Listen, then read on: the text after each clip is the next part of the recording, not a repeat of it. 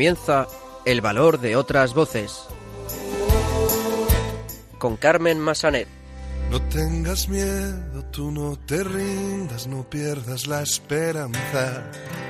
No tengas miedo, yo estoy contigo en lo que venga y nada puede ni podrá el desconsuelo, retando a la esperanza, anda, levántate y anda.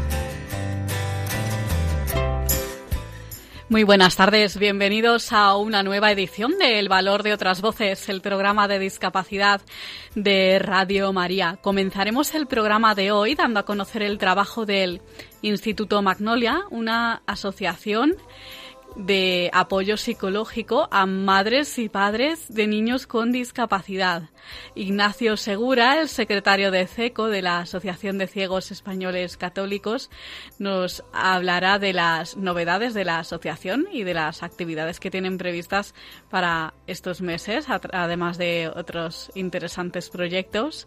Los locutores de Radio Roncali de la Fundación Juan 23 Roncali nos traerán las últimas noticias sobre discapacidad y finalmente escucharemos el testimonio de Ana Quintanilla. Ana va en silla de ruedas y es la vicepresidenta nacional de Frater, de la Fraternidad Cristiana de Personas con Discapacidad, entre otras cosas. Comenzaremos, conoceremos su experiencia personal como persona con discapacidad. Comenzamos.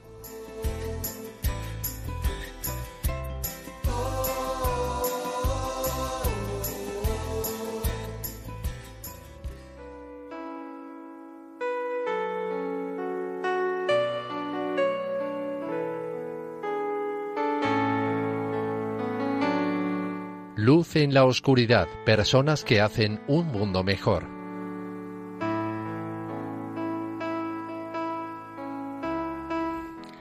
Como indicábamos en la presentación, vamos a conocer el trabajo del Instituto Magnolia, una asociación que da apoyo psicológico a madres y padres con discapacidad durante el proceso de la elaboración del duelo. Para saber más sobre este proyecto tenemos con nosotros a Carola López, la presidenta de, del Instituto Magnolia. Muy buenas tardes, Carola. Hola, buenas tardes. ¿Qué tal, Carmen? Muy bien, nos alegramos de tenerte con nosotros en el programa. El Instituto Magnolia nace de tu experiencia personal, pues tu hija, Alicia, tiene una discapacidad, parálisis cerebral eh, severa. Eh, bueno, cuéntanos un poco eh, cómo le afecta esta discapacidad a Alicia, en qué grado. Pues mira, efectivamente, Carmen, ella tiene parálisis cerebral severa debido a una anoxia que le ocurrió justo después del parto. Y, bueno, pues ella actualmente, mm, ella nació cuando, salió del hospital, eh, por ejemplo, no tenía capacidad de deglución y tiene un botón gástrico por el que se alimenta y no, no camina, ni siquiera puede hablar sola, es decir, es una niña con una gran dependencia y pues le afecta su día a día que bueno pues ella ya tiene siete años y, y su vida es como la de un bebé de diez meses aproximadamente tanto a nivel motor como cognitivo. Y bueno pues a nivel familiar pues ella va a su colegio ordinario a una aula específica eh, donde se le intenta pues estimular con juegos muy básicos y después eh, por la tarde pues terapia de todo tipo pues os podéis imaginar no lo que supone esto para la familia. Así que su día a día es, es este, es mm, una niña que lo que intentamos es que tenga la mejor calidad de vida, que no le duelan los, los músculos, que no tenga problemas de hueso, porque claro, son niños que al tener muy poca movilidad, pues su cuerpo poquito a poco se va, se va deformando. ¿Cómo es para ti ese momento en que te dan el diagnóstico? ¿Qué sientes? ¿Cómo te hubiera gustado cómo, que hubiera sido ese momento? A ver, la cuestión es que Alicia, como fue una, una negligencia en el posparto inmediato, porque así muy brevemente, cuando Alicia nace me, me llevan a la sala de despertar, como a todas las mamás que acabamos de parir, me la ponen al pecho y yo veo que en un momento dado mi niña como que se duerme así de repente, se queda como mm, mm, así muy muy dormida, ¿no? Yo se lo digo a la matrona que estaba rellenando unos papeles y mirando el móvil sentada en una mesa y la matrona me dice que eso es normal porque los niños nacen cansados, que, que no me preocupe. Y claro, yo ahí ya me entra a mí mi, mi conflicto interno como ya de decirme yo, eh, me estaré paranoiando porque claro, yo era nueva, recién parida, cansada, pues imagínate. Pero yo no me quedo totalmente a conforme con eso y le sigo preguntando que por qué no llora y ella sigue diciéndome esta mujer que nada, que, que no me preocupe, que la niña está dormida, que la deje tranquila. Bueno, pues menos mal que no la dejé tranquila, sino que yo le cogí un bracito para ver cómo estaba y, y justo ahí fue cuando me di cuenta que ella estaba muy floja, se lo dije a mi marido y justo entraba un auxiliar y me escuchó, o sea, no, no ni me preguntó, sencillamente al escucharme cogió a la niña, me la meneó y me la arrancó de, de, los brazos.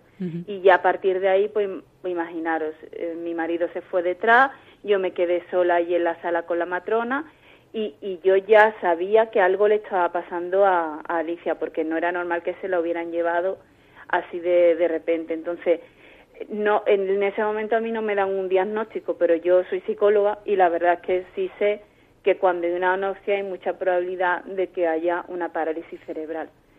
Y, y bueno, pues imaginaros, ¿no? Lo que, lo que fue para mí eso, hombre, me hubiera gustado que la matrona se hubiera acercado desde el primer momento en el que yo le estaba diciendo que, que algo pasaba, que aunque a lo mejor no, no era nada, ¿vale? Imagínate que no estaba pasando nada, pero es que en ese momento sí estaba pasando y seguramente si hubiera venido, pues mi niña no tendría hoy en día parálisis cerebral severa, no a lo mejor tendría alguna secuela, pero no no como está ahora mismo, claro.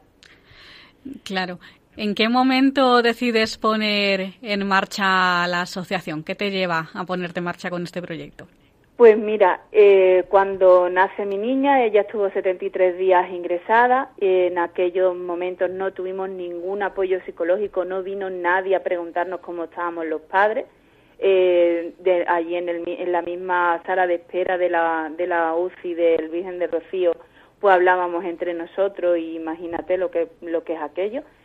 Eh, y, bueno, yo nada más que nos dieron de alta, eh, yo empecé a hacer terapia psicológica, estuve dos años yendo a terapia semanalmente, porque claro, yo necesitaba contar todo lo que me estaba pasando, tanto, bueno, este shock de, de, traer al mundo una niña sana a de pronto tener una niña con una, con una gran discapacidad y, y además toda la carga que supone eso para, para las madres, ¿no? Porque claro, yo tuve que dejar de trabajar, eh, de, aprender muchas cosas de enfermería, de psicología, ser fisioterapeuta, una gran carga de, bueno, de, de terapias de todo tipo, de ir a médicos, bueno, aquello fue como un, un giro de vida de 180 grados. Entonces yo a los dos años me di cuenta que ya había recuperado un poco la normalidad, había recuperado mi, mi felicidad y me di cuenta que muchas madres con las que yo hablaba por en las salas de espera no, no, no se sentían felices con las vidas que llevaban. Entonces yo pues pensé en crear eh, la asociación pues para dar apoyo psicológico a estas mamás que, que no que ni siquiera se lo ofrecen en el sistema sanitario y fue en el 2016 cuando finalmente di el paso. ¿Y de dónde viene el nombre de Instituto Magnolia? Pues mira, eh, elegí el nombre de Magnolia porque como es la flor del árbol del magnolio, eh, el magnolio es un árbol perenne que dura muchísimos, muchísimos años, tiene raíces y tronco muy fuertes, pero tiene una flor muy delicada y así es como yo veo a la mamá como yo, ¿no? Que, que tenemos una capacidad de resiliencia muy fuerte, pero también somos vulnerables porque digamos que vamos por la vida como como pompas de jabón, ¿no? Un poco como nos toquen un poco, nos den a lo mejor una, no sé, no, no nos traten eh, con respeto, pues nos desbordamos muy fácilmente, porque yo eso mismo lo he vivido. Y la parte del instituto, porque la intención también es educar a la sociedad para que respete eh, los procesos psicológicos de las madres que tenemos niños con discapacidad y, visibilizar también el trabajo como cuidadoras, que es bastante. ¿Cuál es la mayor inquietud con el que con la que llegan los padres que os visitan o el, sentimiento que más se repite? Pues mira, Carmen, muchas muchas madres y algunos padres vienen a través de un grupo que tenemos de una prestación eh, que, es para las familias que mm, convivimos con menores con discapacidad o enfermedad grave eh, porque tener una discapacidad es muy cara. O sea, convivir con una criatura que tenga una discapacidad es muy cara porque hay que invertir mucho en terapia, en tratamiento. Entonces eso suele ser una fuente de angustia bastante importante para, para la familia. Porque claro, implica que uno de los progenitores, que suele ser la madre, deja de trabajar para dedicarse a los cuidados y a la vez aumentan los gastos en terapias y tratamientos. Entonces, claro, desde ahí digamos que llegan, ¿no? Angustiados porque no llegan para pagar las terapias, necesitan esta prestación y, y ya ahí pues le hablamos del duelo, de la sobrecarga que, que, experimentamos y si es verdad que se abren a, a, expresar estos sentimientos ya en los grupos que, que nosotros tenemos. Pero no suelen, no suelen hablarlo con la familia eh, porque les dicen que no es para tanto. Desde fuera, digamos que el trabajo que hacemos las madres de menores con discapacidad se ve como que no que no es para tanto, que estamos en casa y ya está, pero es que no es la realidad. Claro. Eh, según tu punto de vista, ¿es cierto que uno de los dos padres asume peor el diagnóstico? Pues mira, me encuentro eso bastante frecuentemente. Te diré que casi siempre son los varones los que se desentienden más. En un contexto de una familia tradicional, eh, claro, tenemos que tener en cuenta que a los hombres les educan para no expresar los sentimientos y sin embargo a nosotras pues tenemos más libertad para, para hablarlo. Entonces, claro, pues los varones al final se quedan como un poco ausentes y, proveedores de, los recursos de la familia, pero no, no, da, no, da pie a expresarse. De hecho, en la asociación eh, a los talleres han venido tres hombres en, en, en estos cuatro en estos cuatro años, bueno, cinco años que, que va a ser ya, y tres hombres que es muy poco, porque hay muchas familias con niños con discapacidad. Sí, vamos a hablar de esos recursos. Tenéis recursos eh, gratuitos y otros eh, en los que hay que hacer una inversión. Vamos a hablar de esos recursos con los que se pueden encontrar eh, los que se hagan socios. Pues mira, ahora mismo para las personas que se suscriban a la lista de correo gratuita, tienen dos recursos disponibles. Uno es la guía psicológica para madres y padres de menores con discapacidad, que es un resumen de los procesos psicológicos que van a afrontar y les va a servir como un mapa para que sepan qué significa convivir con la discapacidad de su hijo o hija. Está bastante bien para los padres que a lo mejor están ahora en el hospital, con su niño y niña ingresado o le acaban de dar un diagnóstico, entonces esa guía les va a venir muy bien como, como mapa.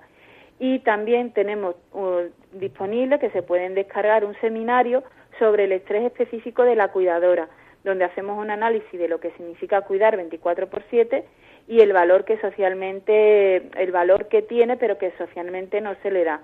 Y porque es importante que reclamemos nuestros derechos sin ningún complejo, porque no nos regalan nada. ¿Vale? Después, por otro lado, también de forma gratuita tenemos un grupo de apoyo psicológico a través de WhatsApp, donde las madres pues cuentan lo que les va pasando en el día a día, pues si la criatura ha empeorado o bien por una injusticia de que le han quitado una ayuda o a lo mejor se encuentran con la incomprensión de la familia. Entonces, en ese chat pues pueden hablarlo y el resto de madres le, le apoyamos. Y también una vez al mes hacemos un encuentro virtual abierto, también que es gratuito, eh, donde durante dos horas aproximadamente, pues tenemos un espacio abierto para que ellas puedan contar su experiencia, se comparte la carga con el resto de madres y también se le da soluciones o ella misma encuentra una solución o, o sencillamente eh, se le escucha, se le escucha y, y, se le respeta y es un espacio bastante sanador para, la, para las madres. Y bueno, los que sí requieren inversión, que serían nada más que la cuota de, de socia, es decir, la, para, las, para las socias de forma exclusiva, pues tenemos ahora mismo disponible un seminario para liberarse de la sobrecarga mental y de las tareas, con una estrategia específica para repartir las tareas y delegar y sacar tiempo libre, que es una inversión en salud mental para nosotras. Y después tenemos un seminario que de costa de tres partes, que es muy interesante, sobre la incertidumbre económica y cómo lograr la seguridad financiera. Y hablamos de tres bloques mm, fundamentalmente, que son las prestaciones que hay disponibles estatales, también estrategias para acudir a la solidaridad, que muchas madres pues recogen tapones o venden objetos, tú sabes, cositas así para, para la calle. Y, y también una, el último bloque lo hemos dedicado al emprendimiento, para aquellas madres que a lo mejor quieran emprender y tener un trabajo flexible con el que ganar dinero. Y por último, una propuesta para el ocio, que es muy importante, que es un taller de lettering, que es una actividad eh, relajante y creativa, donde el, el lettering significa que eh, eh, dibujar letras, ¿sabes? Estos cartelitos tan bonitos que se hacen así eh, con rotuladores, pues tenemos un taller para, para aprender. Y, y bueno, esto de momento es lo que estamos ofreciendo. Estáis llevando a cabo varias campañas también, como la petición pues de protección ante los despidos o la petición de que se valore el dar apoyo psicológico desde el primer momento. Exacto, Carmen. Tenemos en, en la página web dos peticiones en chain.org. Una porque debido a la pandemia, claro, muchas familias están perdiendo sus trabajos y la prestación principal que, nosotros percibimos eh, tiene un requisito que es que los dos progenitores tienen que estar trabajando. ¿Qué pasa? Que si uno pierde el empleo, el otro pierde la prestación y eso significa pues a veces la ruina para, para las familias, ¿no? Entonces le pedimos a los, a los responsables políticos que cambien esto, eh, aunque sea temporalmente, para, para proteger a las familias. Y por otro lado, pues también otra petición para que los centros en los ambulatorios de cada localidad haya una atención psicológica eh, permanente para las familias que tenemos criaturas con discapacidad, porque es que es necesario. Nosotros necesitamos un sostén, eh, digamos, para siempre, porque es mucha sobrecarga y el duelo es bastante mm, trabajoso de laboral eh, porque depende también de la salud de nuestra criatura. ¿Contáis con voluntarios también para hacer vuestro trabajo? Pues nosotras, como hacemos muchos talleres, lo que contamos es con, personas que de forma voluntaria pues nos ofrecen a lo mejor contenido.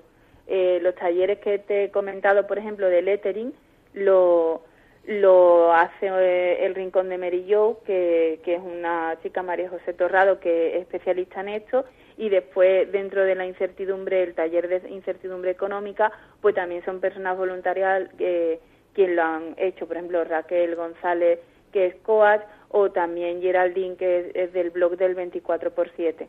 Entonces son personas que de forma voluntaria pues nos lo han, nos lo han ofrecido. Mm. Pues para finalizar, facilítanos vuestros datos de contacto para aquellos oyentes que quieran obtener más información sobre vuestro trabajo o colaborar con vosotros.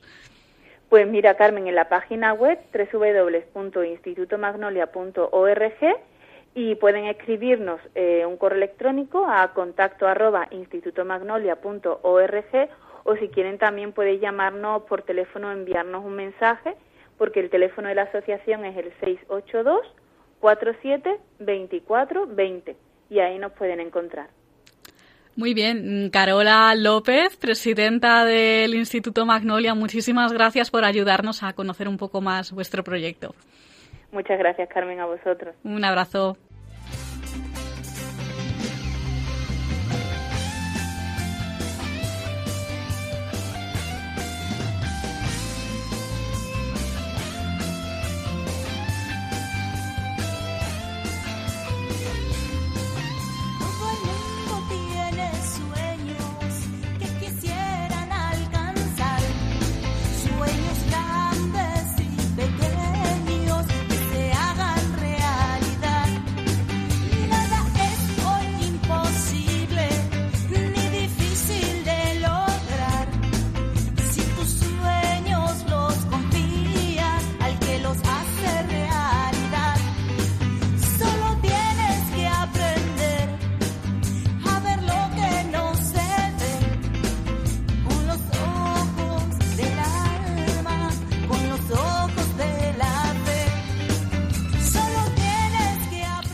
Continuamos en el valor de otras voces y vamos a hablar ahora con Ignacio Segura, el secretario de CECO de la Asociación de Ciegos Españoles Católicos, que mm, cada cierto tiempo saludamos para que nos hable de los proyectos que está llevando a cabo la asociación y de las actividades previstas para estos días, para estos meses.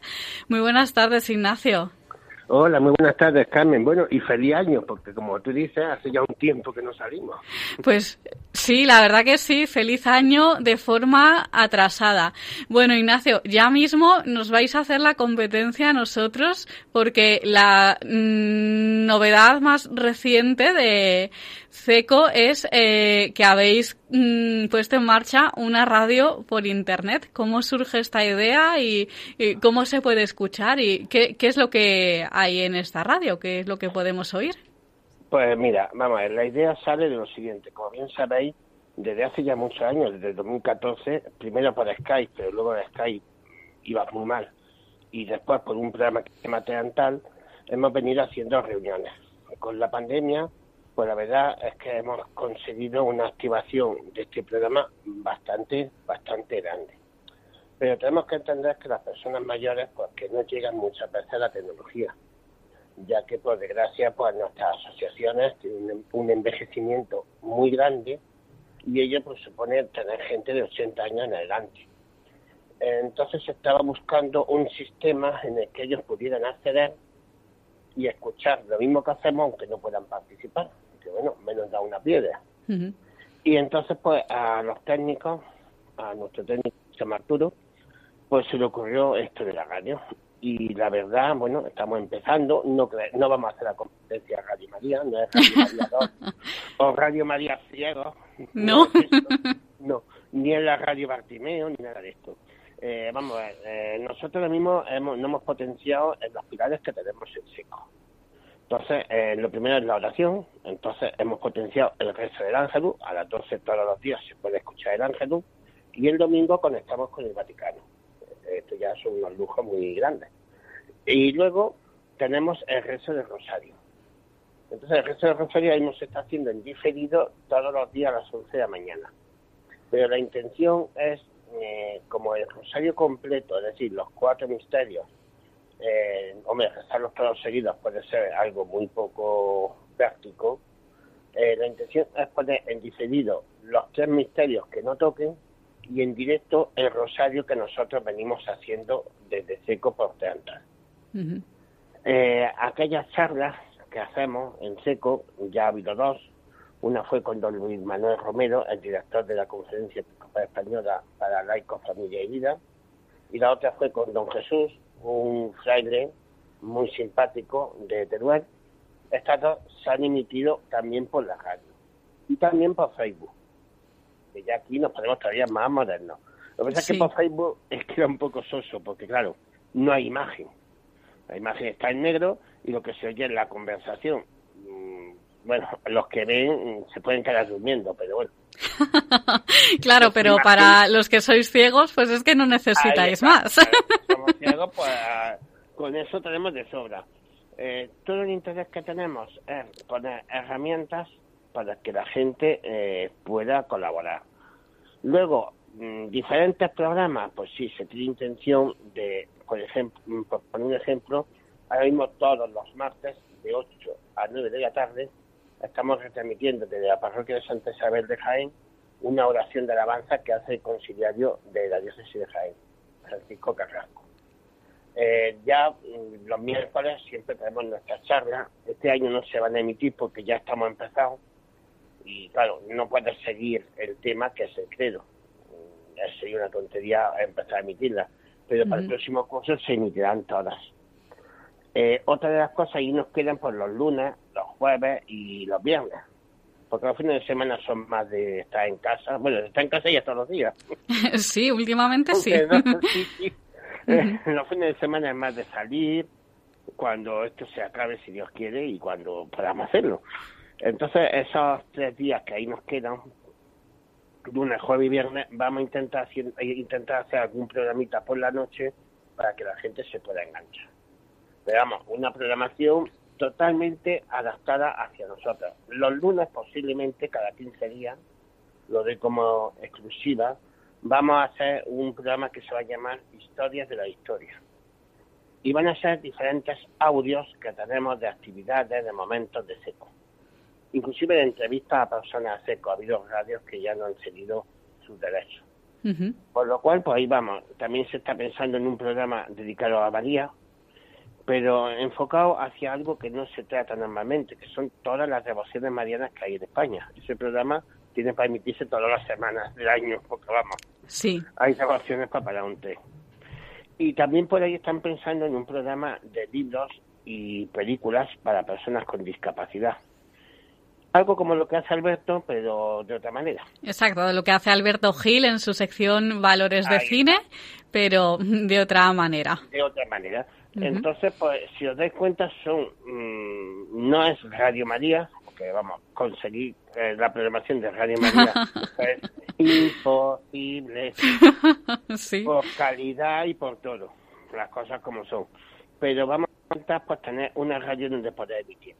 Una de las cosas que vamos a emitir, que precisamente hoy he mandado la convocatoria, va a ser el 12 encuentro que hubiera sido en Valladolid. Exacto.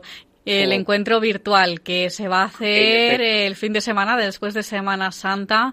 Eh, cuéntanos ahora en qué va a consistir, porque eh, os hubiera gustado poder viajar a Valladolid, pues ¿no? Sí, pero ya se vio que la cosa mejor es quedarte en casita y hacer crochet. Entonces, pues el encuentro virtual va a ser el día 9, 10 y 11 de abril. El día 9 se va a hacer por la tarde, va a haber primero ya que estamos siempre rezando a las 5 de la tarde el rosario, pues vamos a empezar con el rosario. No vamos a cambiar nuestra programación, vamos a decir.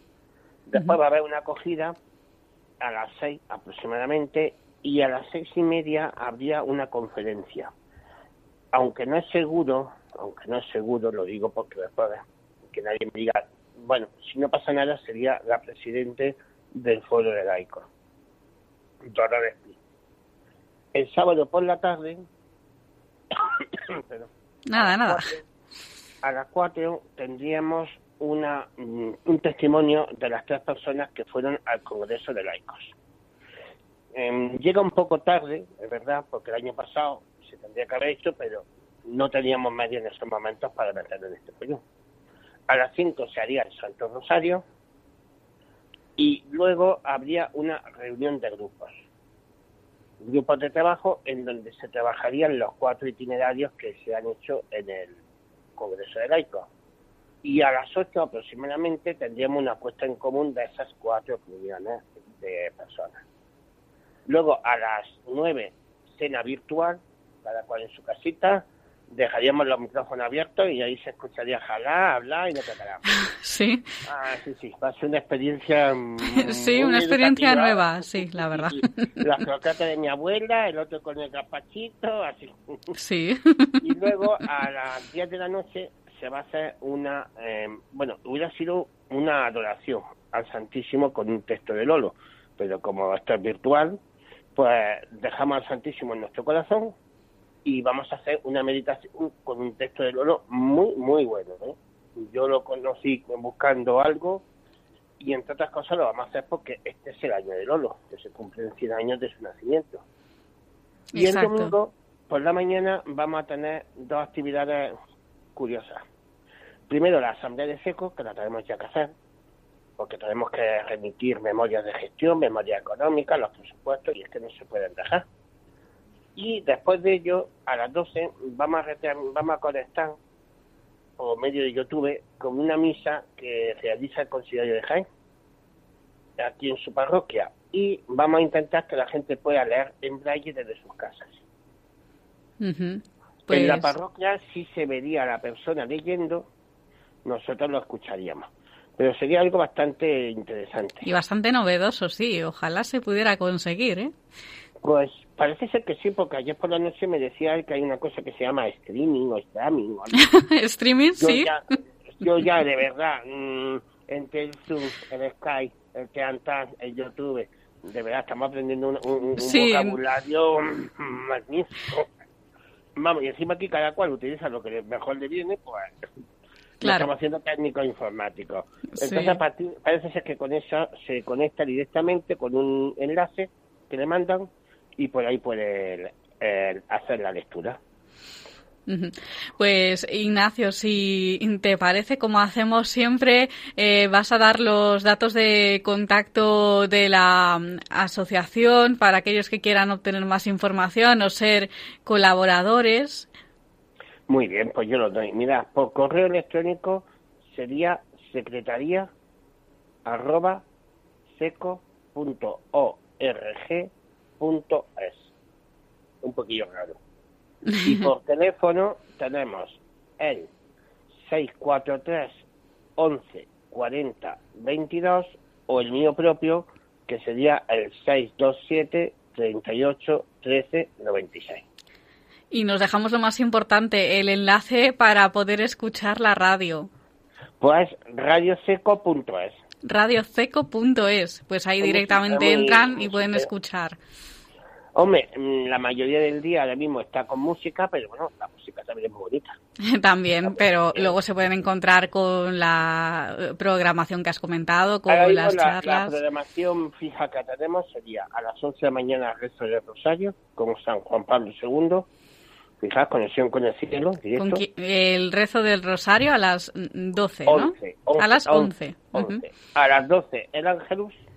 A las 4 una meditación de un sacerdote mexicano, el padre Ricardo. Y por ahora no hay nada más fijo. Ujú. Pero de momento lo que se van a poder encontrar. Por lo menos es lo que nos podemos ir encontrando. Ya poco a poco irá el niño creciendo. Muy bien, pues Ignacio Segura, secretario de CECO de la Asociación de Ciegos Españoles Católicos, nos alegramos de volver a hablar contigo. Pues sí, porque en estos tiempos y con esta pandemia, hablar con las personas es muy importante. Pues un abrazo muy fuerte. Muchas gracias. Hasta luego. Hasta luego.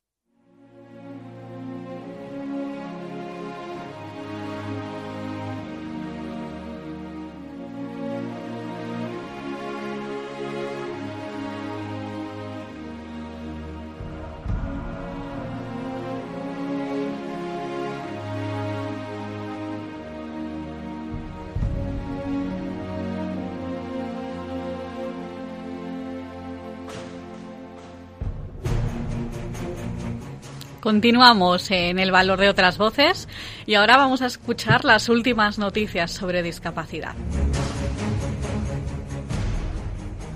Buenas tardes a todos queridos oyentes del valor de otras voces. Mi nombre es Daniel Olías y hoy, junto a mi compañero Víctor Ruiz, os informaremos de las noticias más relevantes sobre discapacidad de nuestro panorama nacional. Buenas tardes, Víctor, ¿cómo estás? Muy bien, Dani, un placer estar aquí de nuevo con todos ustedes. Empezamos con las noticias de la actualidad. Nace una plataforma e-learning inclusivo para personas con discapacidad intelectual. La consultora española de Estratesis ha apoyado a través de una donación el lanzamiento por parte de la Fundación a la par de una plataforma de learning. Este proyecto facilitará el aprendizaje y el desarrollo de personas con discapacidad intelectual.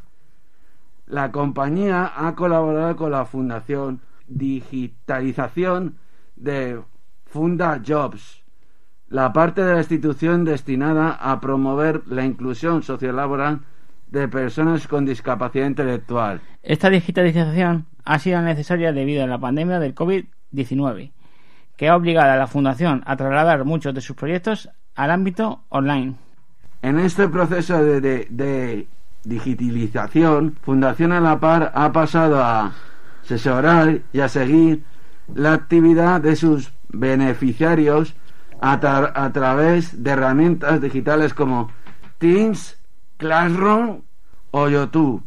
Es por ello que han decidido promover esta iniciativa de formación. Más de 400 personas con discapacidad intelectual se podrán a beneficiar al año de esta plataforma, entre estudiantes y profesionales, incluido dentro del programa FundaJocs. Acorde a esta noticia, Down Madrid ha alertado que la brecha digital se ha convertido en un abismo digital. Así es, Dani, porque ello, Down Madrid consolidará en 2021 la transformación digital de sus servicios. Todo ello con la idea de evitar que la tecnología sea un factor de exclusión social para personas con discapacidad intelectual. De esta forma también se dará respuesta a, las familias quienes desde el inicio de la pandemia se han convertido en auténticos aliados teens y han demandado mejorar también su formación en la materia.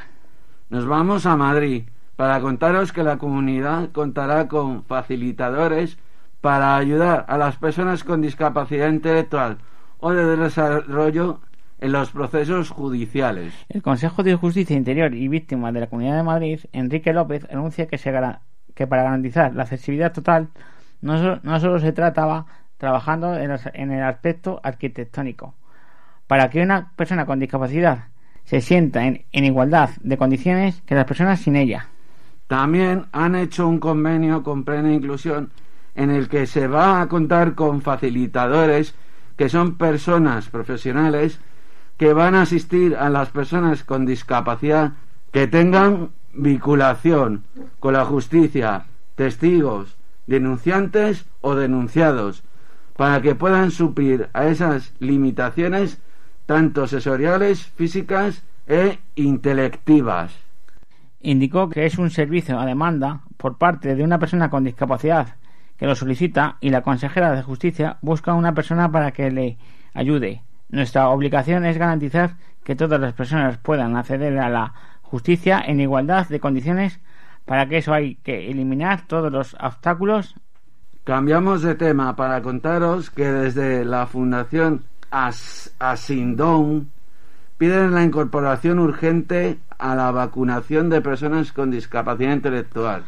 La Fundación Asindon a través de una carta remitida por su presidente, José Vega, a la consellera de Sanidad Universal, Ana Barceló, solicita incorporar urgentemente a las personas con síndrome de Down y otras discapacidades intelectuales entre las personas de mayor prioridad para recibir las dosis de vacunación que permita su protección frente a la COVID-19.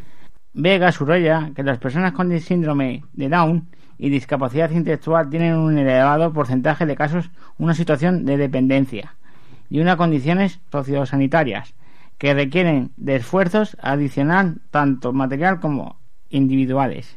Asimismo, señala que las personas con síndrome de Down presentan, dadas las patologías asociadas a la trisomía del par 21, un riesgo mayor de, de agravamiento de la salud por el COVID-19. Ahora os queremos hablar del Planeta Fácil, TV, un canal de televisión dedicado a las personas con discapacidad.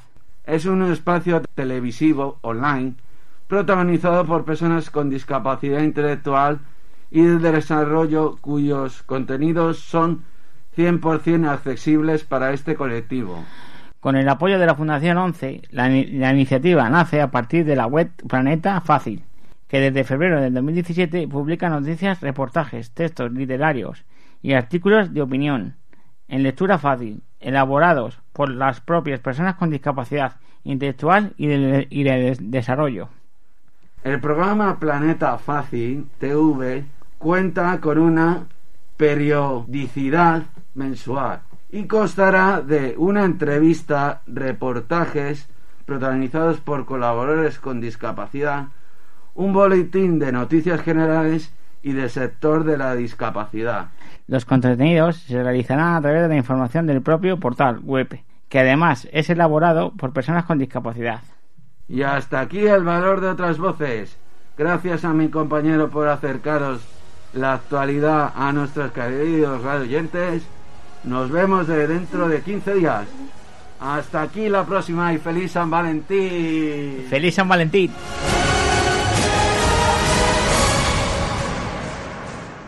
Pues muchas gracias compañeros de la Fundación Juan 23 Roncali por este informativo. Como siempre, nos escuchamos en 15 días.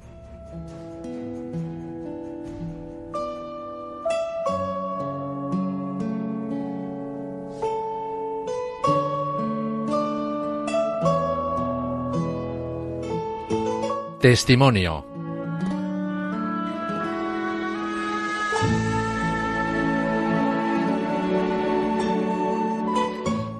Continuamos en el valor de otras voces y vamos a escuchar el testimonio de Ana Quintanilla. Ella es de Albacete, va en silla de ruedas, es la vicepresidenta nacional de Frater, de la Fraternidad Cristiana de Personas con Discapacidad, y ha estado siempre muy activa, tanto en la vida cristiana como en la civil. Vamos a conocer ahora un poquito su experiencia personal y nos va a ir contando. Muy buenas tardes, Ana. Hola, muy buenas tardes. Nos alegramos de tenerte en el programa. bueno, está claro que hay un antes y un después en tu vida. ¿Cómo fue ese mm, cambio? ¿Cómo ocurrió pues el, eh, el, acontecimiento que te llevó pues a quedar en una silla de ruedas? Bueno, pues fue un acontecimiento totalmente fortuito, que hemos visto muchos ejemplos después. Yo siempre retengo lo que son accidentes en parques o jardines de personas a las cuales les ha caído parte o un árbol encima y han fallecido. Entonces eso es lo que ocurrió aquí, en la primavera del año 85, al lado del Parque Abelardo Sánchez de nuestra ciudad.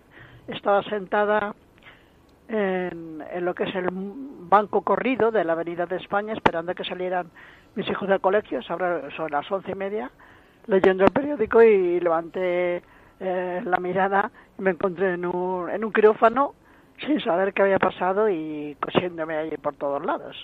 Y bueno, pues fue un accidente grave, pero bueno, en todo lo que cabe, con suerte, porque estoy aquí todavía y he podido realizar lo que es mi vida, tanto familiar como social, como, como en la fe. ¿En qué momento te das cuenta de que algo no va bien? Mm, no ir bien es eh, levantarte, eh, ya digo, la vista y encontrarte en un quirófano. A partir de ahí, pues a, correr todos en lo que son los servicios eh, de sanitarios. Me tuvieron que llevar de correprisa a Murcia, a la Risaca, porque aquí no se atrevían a realmente a, a, operarme y ver qué lo que había, porque no era una múltiples fracturas, ¿no? Un desgarro hepático, de ovario, eh, la fractura principal que era en la espalda, el, el golpe de justo craneal, eh, los pulmones encharcados. Fue, fue un, un, un, accidente tremendo, la verdad.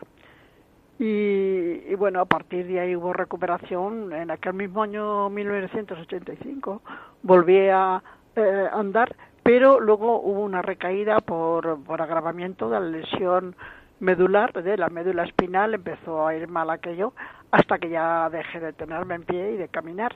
Por lo tanto, ha sido muchas etapas que se han ido recorriendo, pues, bueno, con, con distinto eh, ánimo, ¿no? Porque es duro estar en la calle y luego encontrarte que tienes que depender de otros. Primeramente, en aquel entonces, una sierra manual, pues había muchos obstáculos y luego en una silla manual, pues hay pocas cosas, no muchas, que se pueden hacer.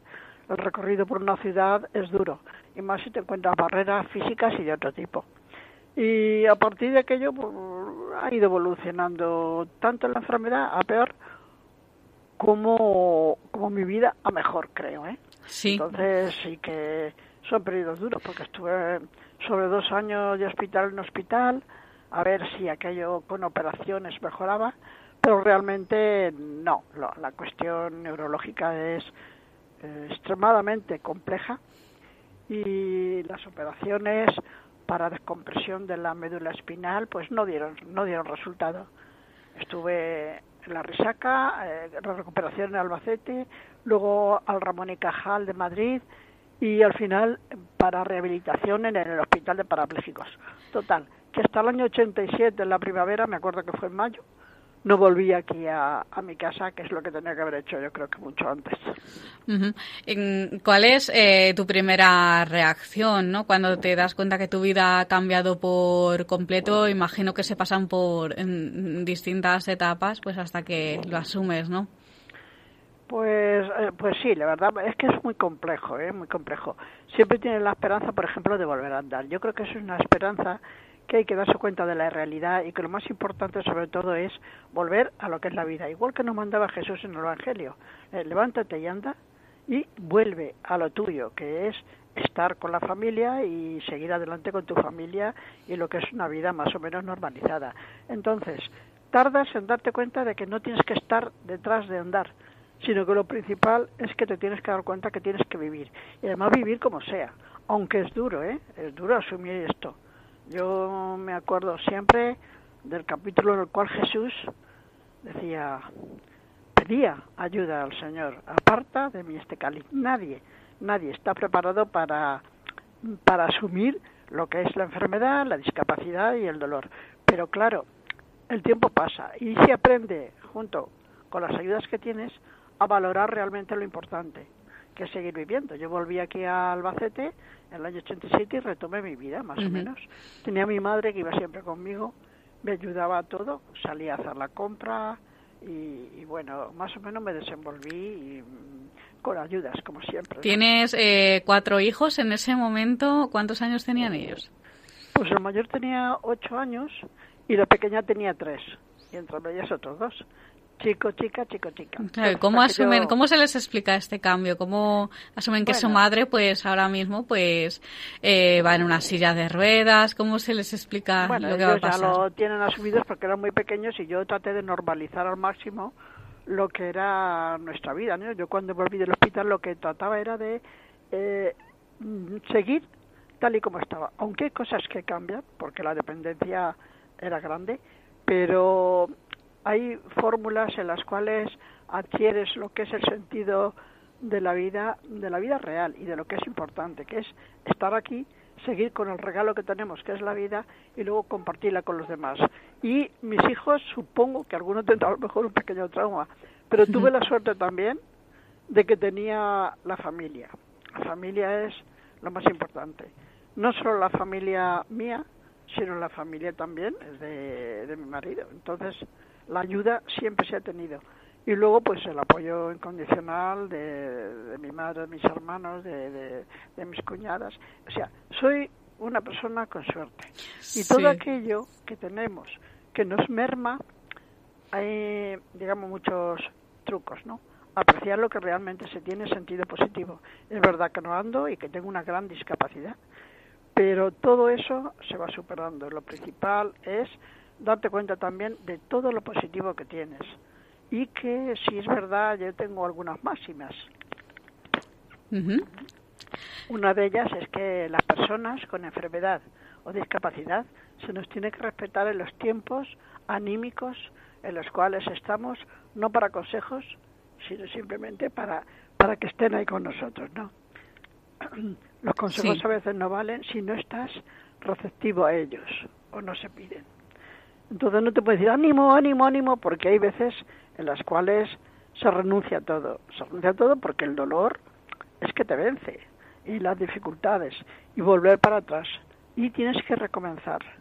Pero hay una fórmula buena, con tres patas, que es ayuda de los demás, tiempo, que necesitamos tiempo, y sobre todo fe.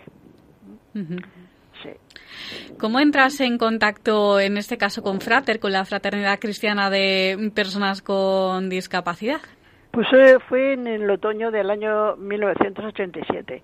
Una de las personas que trabajaba ya en, este grupo, Ana, Ana Francisca Andrés Albaladejo, que ahora está en, en, eh, en Valencia, pues por la calle me invitó a una reunión que en la parroquia del Espíritu Santo y luego, pues poco a poco fui adquiriendo un compromiso, llegué a ser presidenta, bueno, enseguida me, me colgaron el, cargo, ¿no?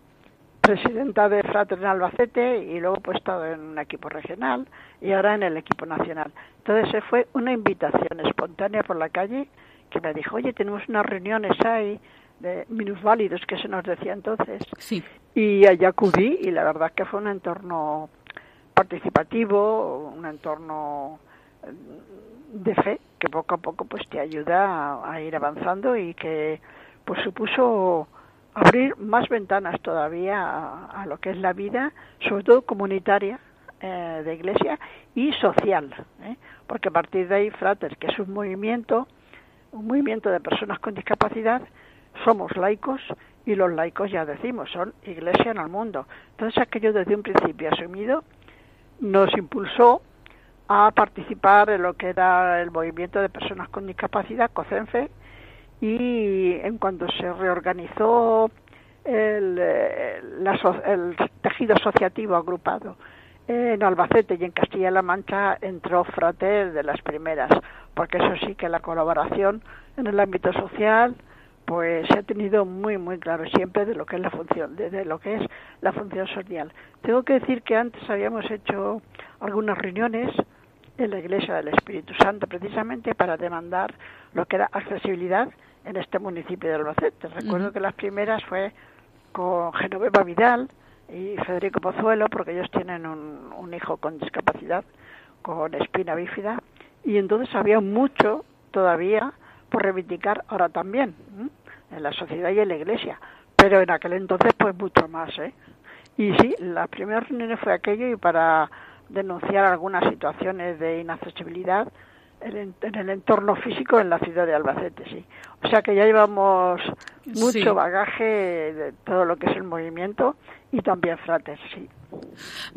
Eh, mm, vamos a recordar que lo hemos comentado al principio, que eres también mm, presidenta regional ¿no? de Albacete de la Federación eh, Luna, que es de Mujeres con Discapacidad, y fuiste concejal en el Ayuntamiento de Albacete.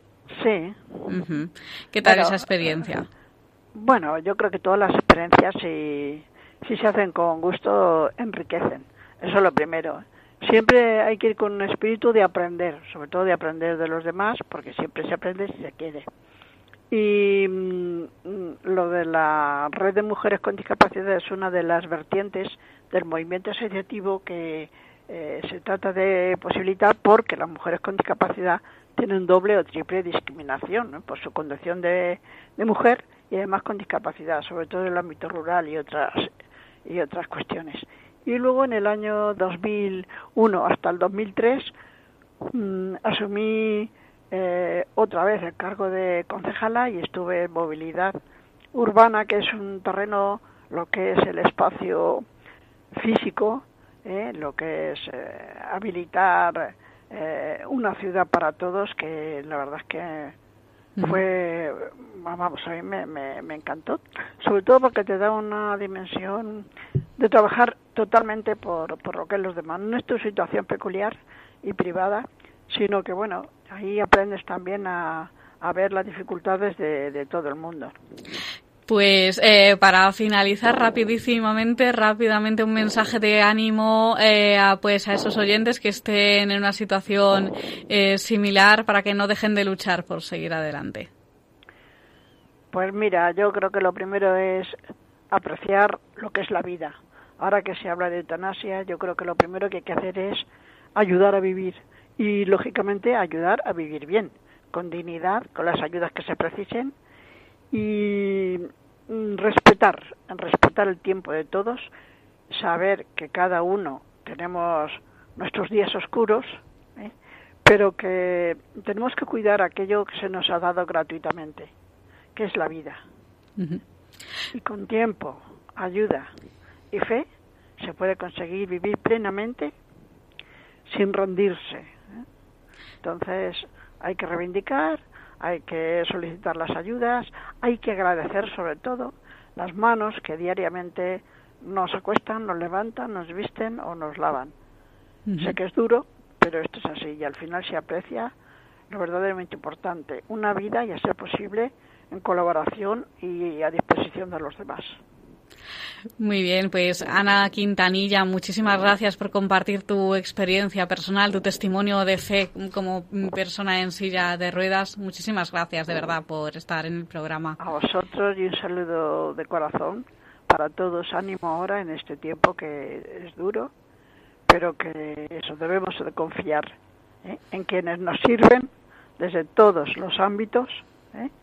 y luego pues eh, en confiar en el Señor, que, que al final vamos a salir todos adelante. Un abrazo, Ana, hasta pronto. Muchas gracias, hasta pronto.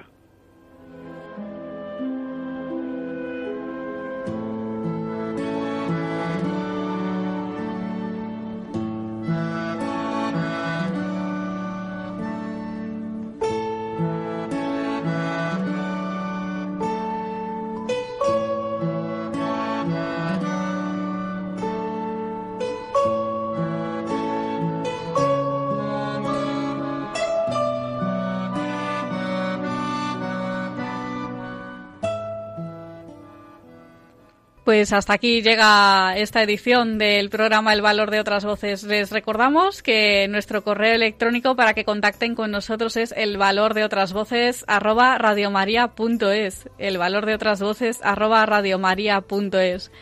Eh, un abrazo muy fuerte y muchas gracias por estar al otro lado. Nos escuchamos en 15 días.